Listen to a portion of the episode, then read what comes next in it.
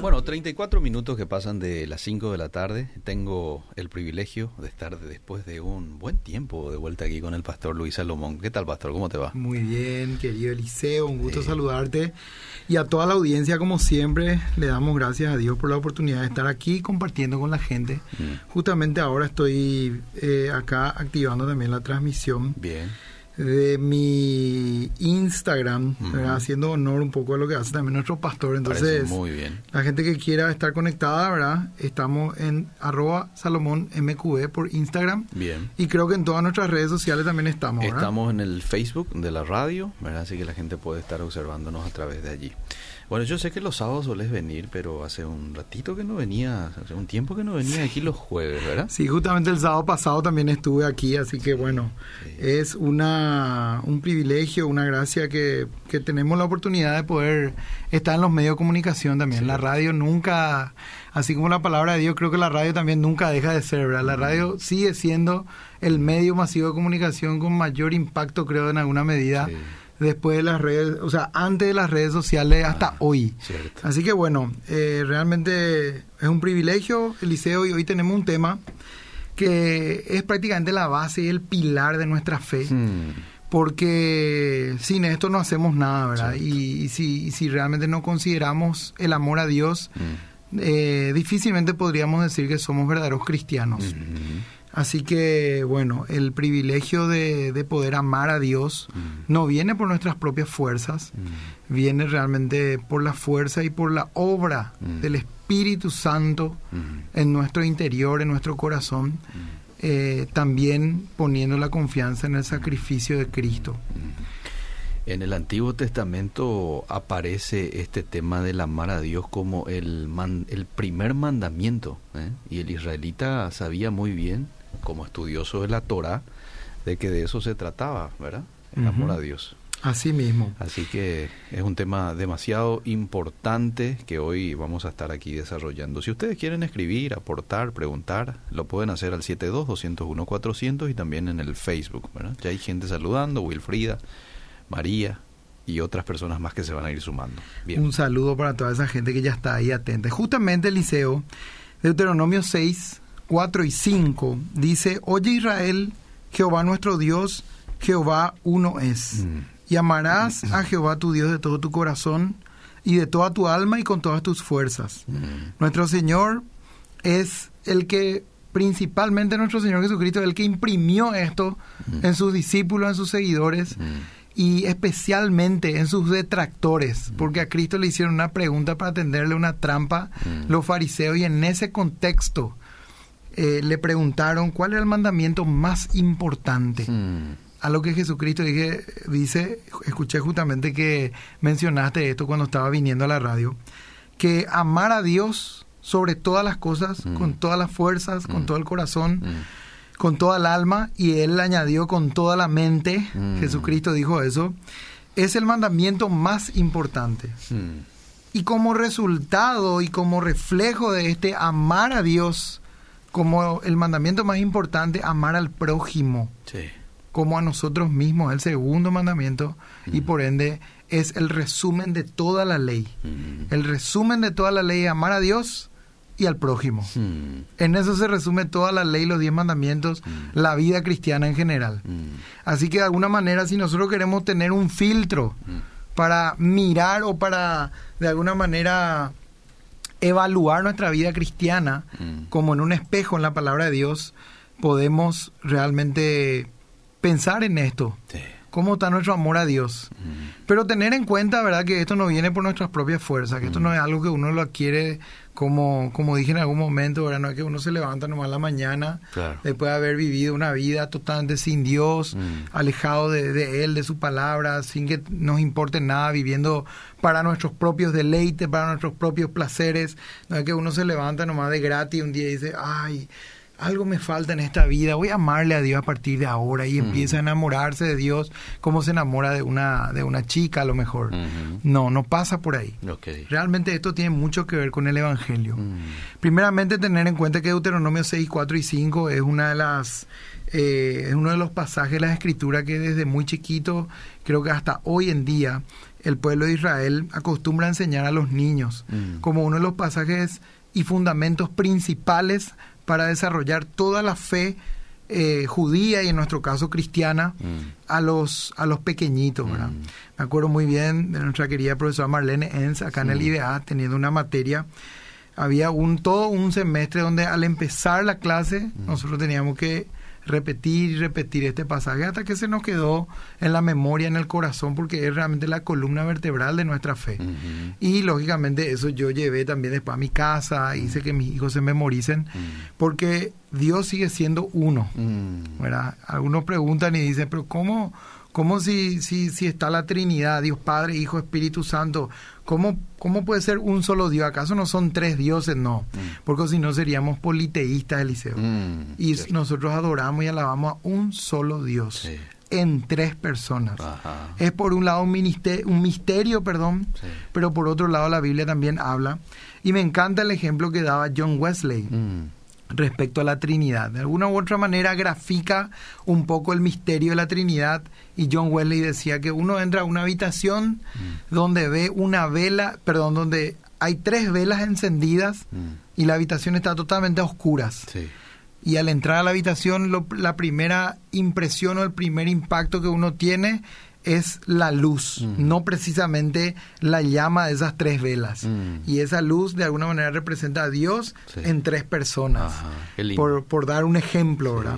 sí. Pero el punto es acá que Marcos 12:29 también eh, Jesús nos dice, y, y teniendo en cuenta Mm. que te voy a pedir justamente que leas, querido Eliseo, teniendo en cuenta un poco que el, el Nuevo Testamento es la confirmación Mm. y es la de alguna manera la el sello de lo que primeramente se había dicho en el Antiguo Testamento. Mm. Jesucristo mismo avaló esto como algo cierto, como algo certero Mm. y como ya dijimos al principio, el resumen de toda la ley, Mm. lo más importante para nosotros como creyentes y dijo lo siguiente, voy a leer las referencias, perdón, si, me podés leer, Jesús le respondió. ¿A quién era que le respondió?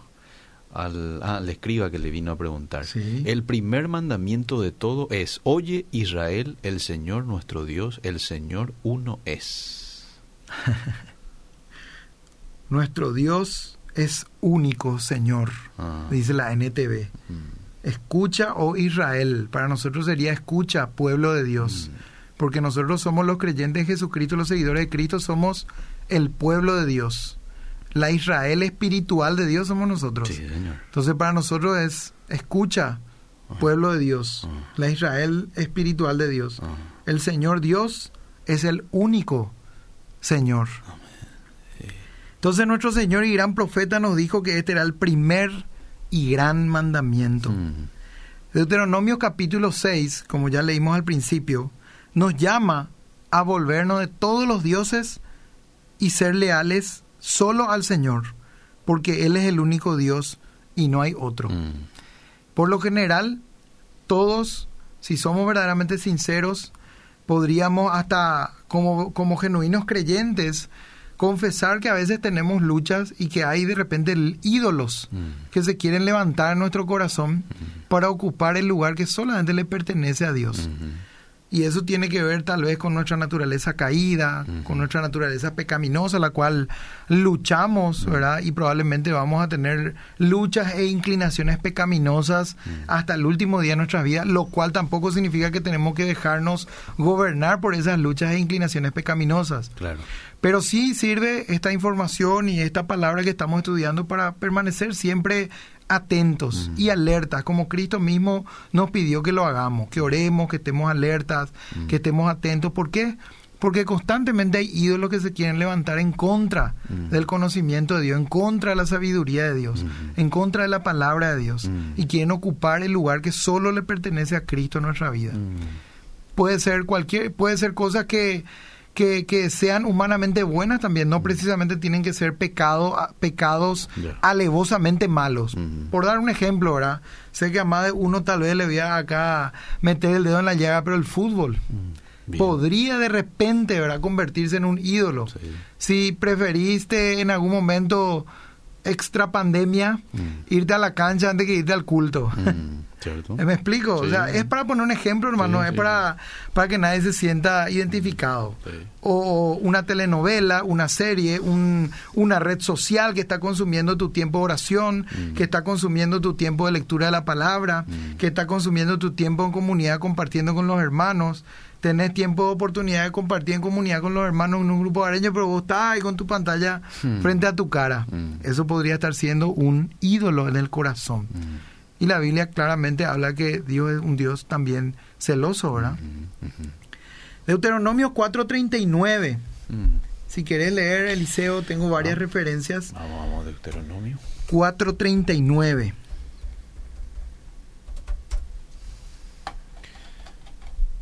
Dice, aprende pues hoy y reflexiona en tu corazón que Jehová es Dios, arriba en el cielo y abajo en la tierra, y no hay otro.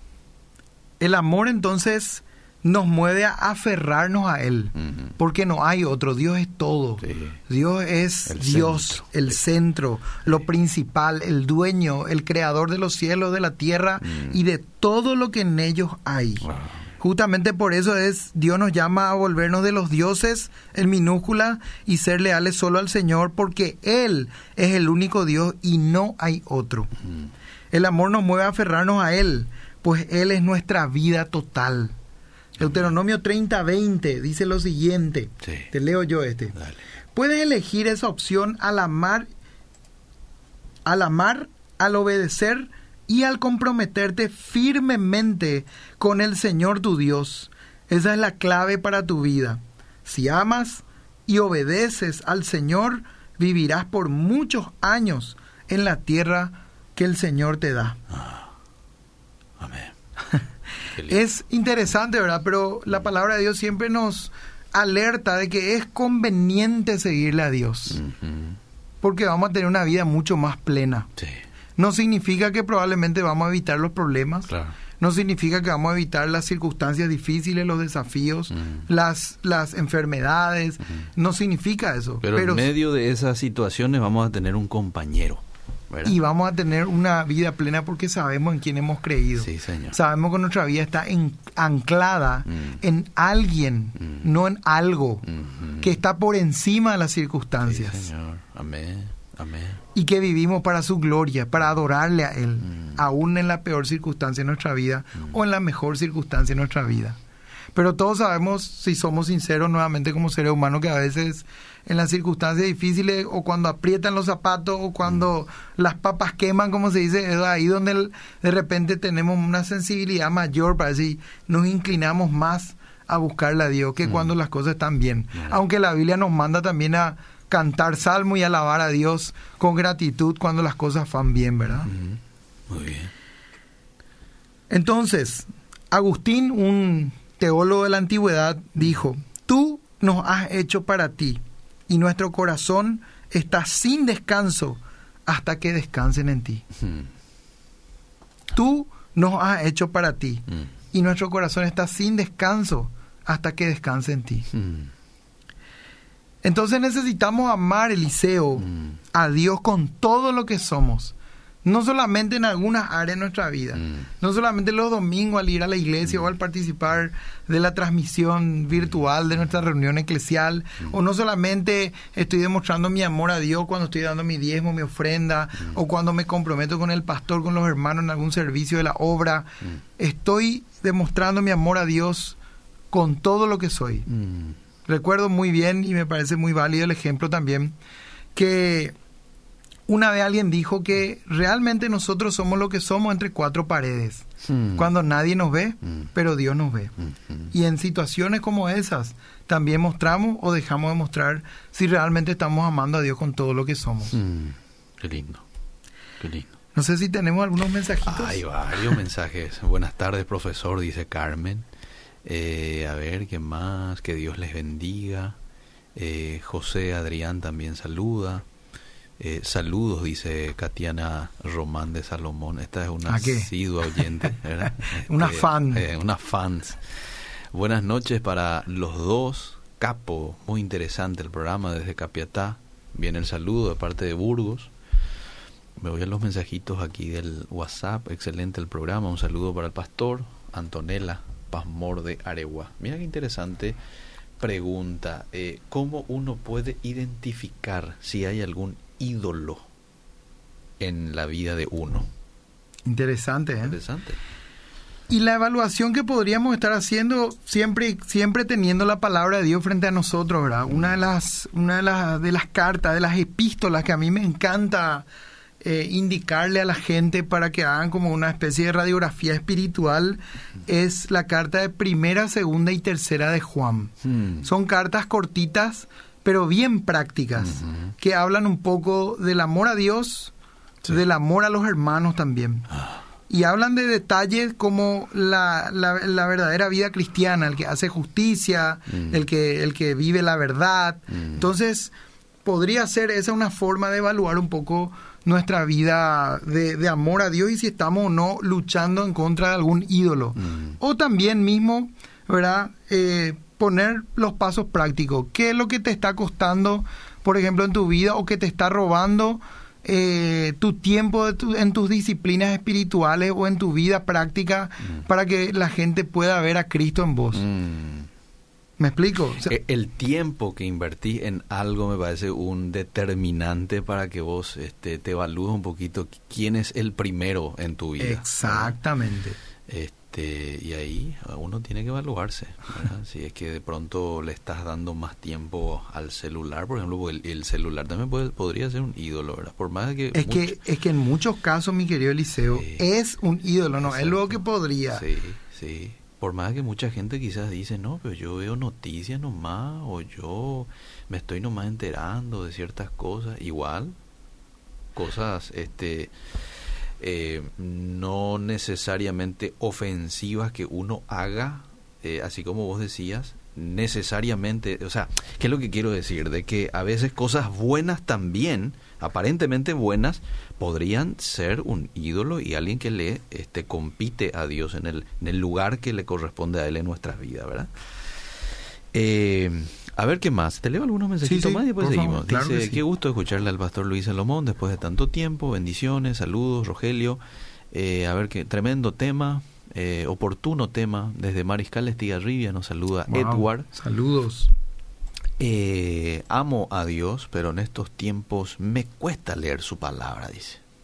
Y está bien a sincerarse, ¿verdad? Sí, claro Yo que sí. O sea, eh, realmente eh, no, no hay duda de que a veces hay etapas en la vida que tenemos que de repente enfrentar, pero no obstante, ya que, te da- que el hermano se está dando cuenta de eso, bueno, ahí es donde tenemos que trabajar en eso disciplinadamente, ¿verdad? Porque la vida cristiana también es una vida de disciplina. sí.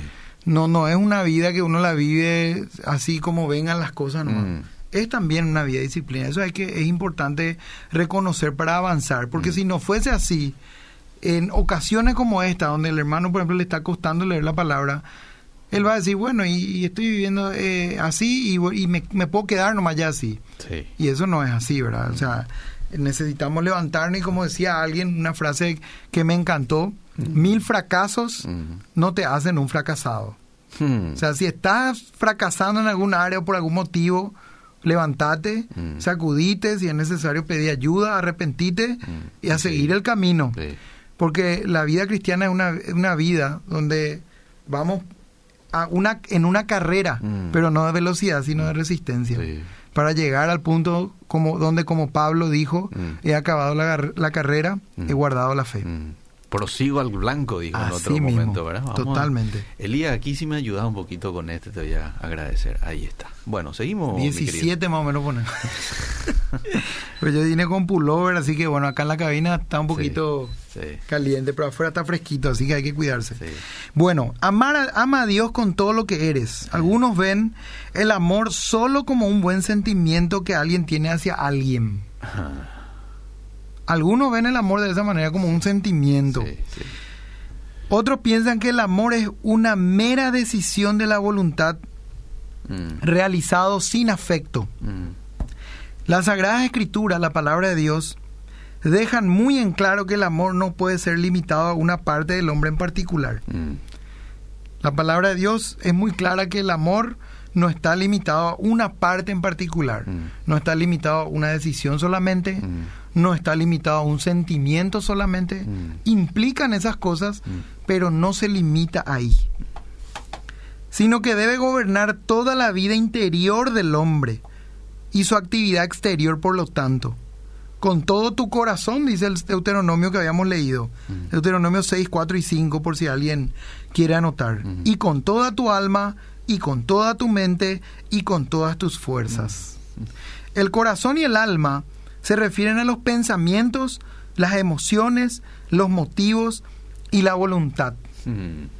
El término fuerzas es normalmente el adverbio muy, pero como sustantivo significa potencia o energía. Mm. El amor a Dios lleva a guardar sus mandamientos. Mm. Y cuando digo guardar sus mandamientos, quizá algunos se van a reír, pero no me estoy refiriendo a que vos, como una carta que vos lees, doblás y guardás otra en tu bolsillo. Mm. No, La palabra, de Dios, claro. la palabra de Dios cuando dice guardarse habla, habla de atesorarlo, de, de, de absorberlo, Ajá. de expresarlo luego en la conducta.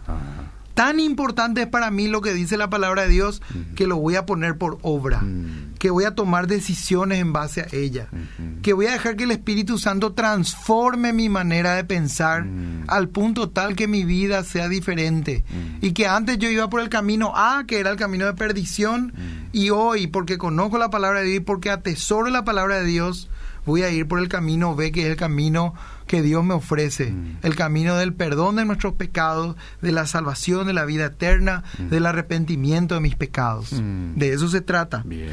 Deuteronomio 5.10 dice, pero derramo amor inagotable por mil generaciones sobre los que me aman y obedecen mis mandamientos. Y también Deuteronomio 7.9 dice, reconoce, por lo tanto, que el Señor tu Dios es verdaderamente Dios. Él es Dios fiel, quien cumple su pacto por mil generaciones y derrama su amor inagotable sobre quienes lo aman y obedecen sus mandatos. Amén. Entonces, el amor comienza en el corazón y en la mente, pero lleva a la acción, sí o sí, categóricamente, como ese pasaje que refleja literalmente de una manera tan fuerte el amor de Dios. Que es conocido como el corazón de la Biblia, Juan 3:16, de tal manera amó Dios al mundo, de tal manera amó Dios al mundo. ¿Qué hizo? La acción viene ahí, dio, Dio. que dio Mm. a su Hijo unigénito para que todo aquel que en Él cree no se pierda, mas tenga vida eterna. Entonces, necesariamente conlleva la acción. Nos vuelve como Josías Mm. en aquel Antiguo Testamento, entusiastas y ocupados sirviendo al Señor. Mm. Justamente Segunda de Reyes 23, 25 nos habla algo de Josías y dice, nunca antes hubo un rey como Josías Mm. que se volviera al Señor con todo su corazón, con toda su alma y con todas sus fuerzas, Mm. obedeciendo todas las leyes de Moisés. Desde entonces nunca más hubo un rey como él. Qué interesante. ¿eh? Un autor llamado Wilhelmus A. Brackel escribe, Mm. el amor es la dulce moción del corazón hacia Dios, Mm. es la dulce elección Mm. del corazón hacia Dios, infundido en los corazones de los creyentes por el Espíritu Santo. No es que uno nomás decide o, o- o- o de onda nomás viene el amor de Dios y uno decide amar. El Espíritu Santo es el que te infunde ese amor a Dios Bien. Donde por la virtud de la unión con Él y contemplando sus perfecciones, se deleitan en Dios y en una alegre aceptación de su voluntad se rinden a su servicio. Amén. Entonces, la palabra clave del gran mandamiento, amarás a Dios sobre todo, con, con todo tu corazón, con toda tu alma y con todas tus fuerzas, es todo. La palabra clave en este pasaje, Mm. oye Israel, Jehová nuestro Dios, Jehová uno es. Mm. Y ahí viene el mandamiento, y amarás. Ujú. La palabra es todo. Esa es la palabra clave.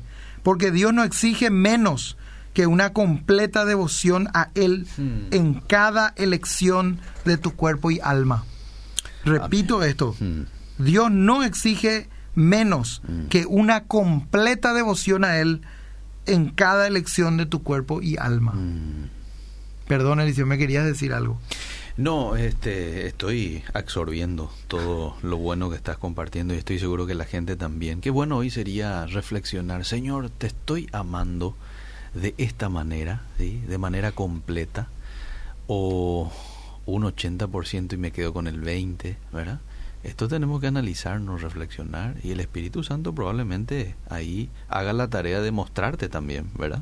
Por lo general nosotros hemos visto, ¿verdad? Mm. Eh, y no estoy en contra de esto, quiero aclarar esto antes de decirlo, pero por lo general vemos esos esquemas que solemos desarrollar donde ponemos primeramente en la lista, hacemos una lista de prioridades y decimos Dios, después está mi pareja, en el mm. caso de personas solteras están mis padres, mm. después están mis hijos, después mm. está el trabajo y así hacemos la lista de prioridades. Eso está bien cuando eh, hacemos un esquema tipo para organizarnos y para entender bien mentalmente eh, cuáles son nuestras prioridades.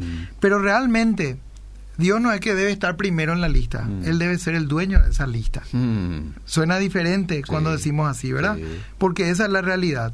Y ahí es donde se refleja realmente el amor o el no amor primeramente a Dios. Porque si pensamos en ese esquema, mm. que repito de vuelta, no está mal realizar ese esquema, mm. pero podríamos pensar, bueno, si yo pongo a Dios en primer lugar en el día mm. y me paso mi primera hora del día orando y leyendo la Biblia y como le di la prioridad a Dios, entonces yo después me puedo desconectar de Dios y bueno, me enfoco en mi trabajo, me enfoco en mi familia, ¿me explico? y, y, como siempre digo, porque me toca la oportunidad de ir a algunas empresas a veces a llevar la palabra, la palabra de Dios a los funcionarios, eh, nosotros no podemos desconectar nuestra creencia interna mm. de lo que somos nuestro trabajo, de lo que somos la sociedad, de lo que somos nuestra familia. O sea, esa historia de que eh, deja fuera tu religión, deja fuera tu fe, deja fuera tus problemas, acá es hora de trabajar, eso no existe, mm. porque nosotros somos uno en esencia. Y si somos uno con, con, Dios, también lo somos uno en esencia. Y a todos lados vamos a llevar lo que creemos internamente.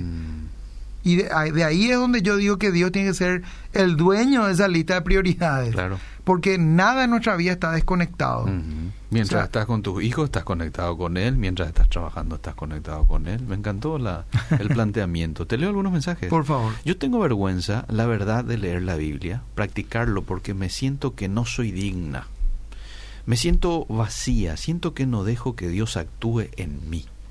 Mi vergüenza capaz es más grande, o no sé qué me pasa, no sé qué me ataja a poder hacer su palabra, dice esta oyente. ¿Qué le puedo decir a un oyente como es? Probablemente es el caso de una persona que nos ha escrito, pero muchos quizás del otro lado dirán, ese es mi caso, ¿verdad? Yo creo que hoy tenemos muchas herramientas que te pueden ayudar a vencer ese miedo, esa vergüenza. Mm. Eh, por un lado, estoy convencido tal vez que si esta persona eh, no hay otro, no tiene algún impedimento para leer las escrituras, probablemente también se pueda tratar de algo espiritual, ¿verdad? Pero hay que tomar una decisión, ¿verdad? Eh, esto es una cuestión de tomar una decisión. Y si vos decís, a mí me cuesta tal vez concentrarme, porque es un gran problema de este siglo, de esta época, por lo menos por, la, por, por causa de mucha tecnología. Estamos viviendo una generación donde nos cuesta concentrarnos por largos periodos de tiempo. Sí, cierto. Entonces, lo ideal sería que instales alguna aplicación en tu celular o algo y escuches la palabra de Dios. Mm. Porque hay muchas aplicaciones que hoy te pueden ayudar a, haciendo una caminata, a escuchar la palabra de Dios. La Biblia dice que la fe viene por el oír y el oír por la palabra de Dios. Y el punto es tomar la decisión de leer la palabra o de oír la palabra y la palabra por sí sola va a hacer su trabajo. Ah. La palabra, no, la palabra de Dios no necesita ayuda. Ah. La palabra de Dios es como un león. Vos la mm. soltás mm. y hace su trabajo. ¿Por qué? Porque el Espíritu Santo trabaja por medio de la palabra para transformar el corazón del hombre. Ajá. Y ahí está. Este, ¿Querés que tu amor por Dios crezca? Y bueno, dale cabida a la palabra de Dios en tu día, ¿verdad? A la oración, eh, al juntarte con otras personas, pastor, ¿verdad? Totalmente. La comunidad es muy importante. La Biblia dice que eh, nuestras cargas ah. no las debemos llevar solos, que la iglesia Dios la instituyó, la estableció para llevar junto nuestras cargas. Entonces el contexto de la comunidad es muy importante. Hoy en día mucha gente está sufriendo mm. diversos tipos de problemas espirituales y humanos por, por causa de las limitaciones que hemos tenido durante este proceso de tiempo en pandemia, en cuarentena, Mm. y hemos estado limitados y porque justamente se nos privó de alguna manera un poquito de esa de ese derecho de reunirnos, ¿verdad? Estar en Mm. comunidad. Mm. Estar en comunidad es fundamental, es tan importante, mucha gente no lo valora. Mucha gente dice, no, yo acá nomás en mi casa, con mi Biblia, con mi oración, Sí. pero estar en comunidad, ir a la iglesia, a formar parte de las reuniones, involucrarnos Mm. en la vida de los hermanos, en el sentido, en el buen sentido. Me intereso por la vida del otro, me, te ayudo a llevar Mm. tu carga, caminamos juntos, yo te cuento también mis luchas para que vos ores por mí. Claro. Es sumamente importante Mm. Para también desarrollar el amor a Dios, por lo tanto al prójimo, al hermano, Mm. y por lo tanto desarrollar madurez espiritual. Acá ya hay una frase que Rosy va a colocar en su estado de WhatsApp. La palabra de Dios es como un león. Vos le soltás y el Espíritu Santo hace su obra. Amén, gloria a Dios. Está En bien. realidad, originalmente esa frase es de Charles Spurgeon. Tengo Ah. que ser ético y reconocer, Ah, porque, bien, porque es así. Eh, Charles Spurgeon fue la que acuñó esa frase. El teólogo, no, sé si querés... Me se- cuesta hacer, eh, ah, me cuesta hacer una oración, concentrarme. ¿Cómo hago? Eh, algo, eh, es como que algo interfiere al hacerlo. dice. Justamente estoy leyendo un libro demasiado interesante que no recuerdo el, no, el título del libro ahora, pero trata sobre la oración. Mm. Y en este libro el autor lo que dice es que normalmente llegan, tal vez llegue un punto en nuestras vidas Mm. donde la oración hasta se pueda llegar a tornar aburrida si lo hacemos desligados Mm. de la Biblia. Mm. Porque somos muy repetitivos y a veces sí, sí. somos nos volvemos muy mecánicos. Cierto. Y que una de las formas muy interesantes que tenemos para aprender a orar son los salmos. Por ejemplo, hoy es el 15 de julio. Agarré el salmo número 15, lee versículo por versículo y en cada versículo que leas, Ah.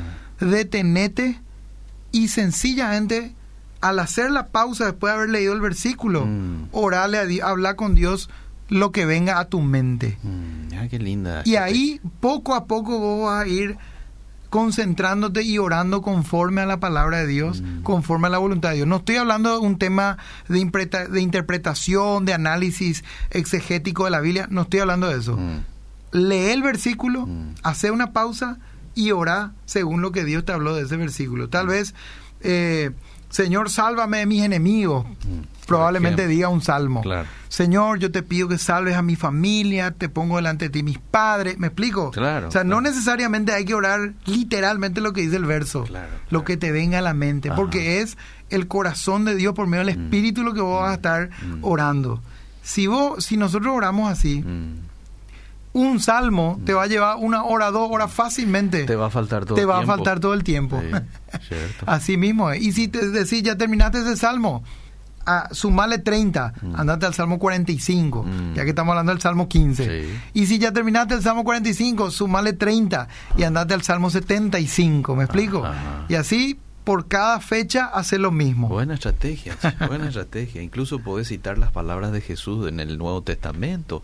Amarás, eh, eh, no, no es ese. eh, ama a tus enemigos, ¿verdad? Eh, Es que la Biblia- Bendecí a quienes os maldicen y empezá ahí a citarle a tus enemigos. Justamente. por ellos. a- así, así, ahora me vino el nombre, el título del libro, se llama Orando la Biblia. Ahí está. Es, eh, es eso lo que enseña el libro, así que es súper importante eso. Qué lindo. Bueno, Agustín, continuamos un poquito. Vamos, vamos. Agustín, nuevamente, escribió lo siguiente, te ama muy poco aquel que ama otra cosa además de ti, Mm, a lo cual no ame por causa de ti. mm, Ahí es donde nuevamente entramos en el, en el tema de la idolatría que muchas veces uno cae. sí. Cuán humillante es esta ley, dijo un teólogo también de la antigüedad. Mm. La perfección que se requiere muestra con suficiente claridad cuán lejos estamos de obedecer a la ley plenamente. Mm. Nos amamos a nosotros mismos, pero el mejor de los cristianos Mm. ama a Dios imperfectamente y el impío lo odia. Mm, ¿Cómo entonces podemos, Eliseo, amar a Dios con todo nuestro corazón? Y acá quiero dar tres puntos que voy a ir desarrollando, pero en primer lugar, pero quiero decirle a la gente para que tenga en cuenta y para que anote si hay alguno que está anotando. En primer lugar, aferrándonos al Evangelio de Jehová tu Dios. mm, En segundo lugar, meditar mucho en las Sagradas Escrituras. Y en tercer lugar, enseñar la palabra. Mm. Quien más que menos tiene alguna plataforma, algún lugar donde pueda expresar la palabra de Dios. Mm. Me gustó mucho un hermano que dijo hace poco que el cristianismo es algo expositivo, no impositivo. Mm. Lo que nosotros necesitamos hacer más como cristianos es ser valiente al punto tal de exponer la escritura Mm. y exponernos para exponer la escritura con una vida coherente. Mm. Y la gente va a tomar su decisión. Sí. Y el Espíritu Santo va a trabajar a medida que nosotros exponemos Mm. la palabra de Dios confiadamente.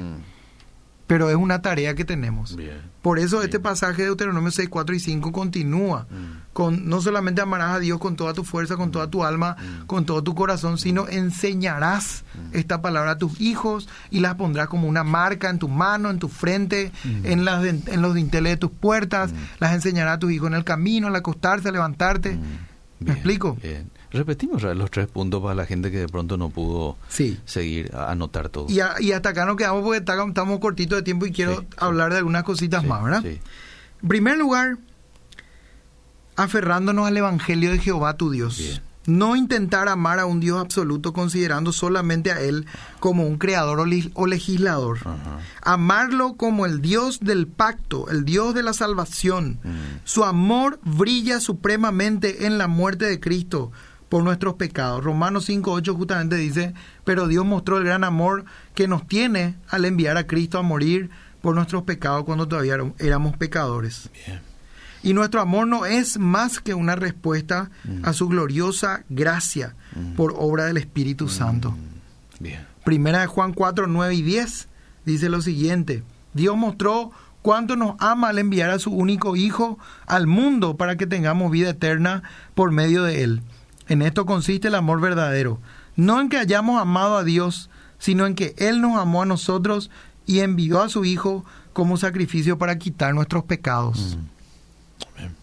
La ley manda a amar, Mm. pero solo el Evangelio de Jesucristo produce el amor. Repito, la ley manda a amar, Mm. pero solo el Evangelio produce ese amor.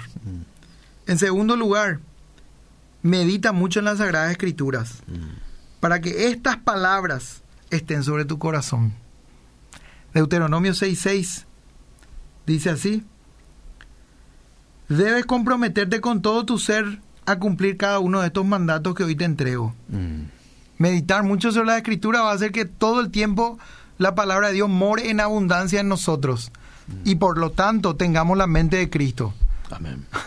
y por lo tanto seamos lavados de nuestros malos pensamientos Mm. y por lo tanto cambiemos las malas acciones por buenas acciones Mm.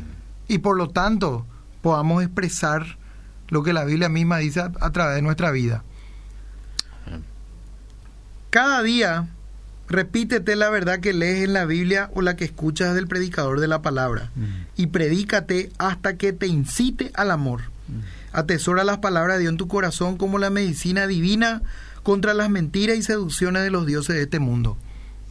Deuteronomios 11, 16 al 18 dice, ten cuidado, no dejes que tu corazón sea engañado, y entonces te alejes del Señor y sirvas y rindas culto a otros dioses. Si haces eso, el enojo del Señor arderá contra ti. Entonces cerrará el cielo y detendrá la lluvia, y la tierra dejará de producir sus cosechas. Así que pronto morirás en esa buena tierra que el Señor te da. Por lo tanto, comprométete de todo corazón a cumplir estas palabras que te doy. Átalas a tu mano y llévalas sobre la frente para recordarlas. Amén. Y en tercer y último lugar, para ir terminando, Sí. enseña la palabra. Mm. Deuteronomio 6:7 dice así, repíteselos a tus hijos una y otra vez, habla de ellos en tus conversaciones, cuando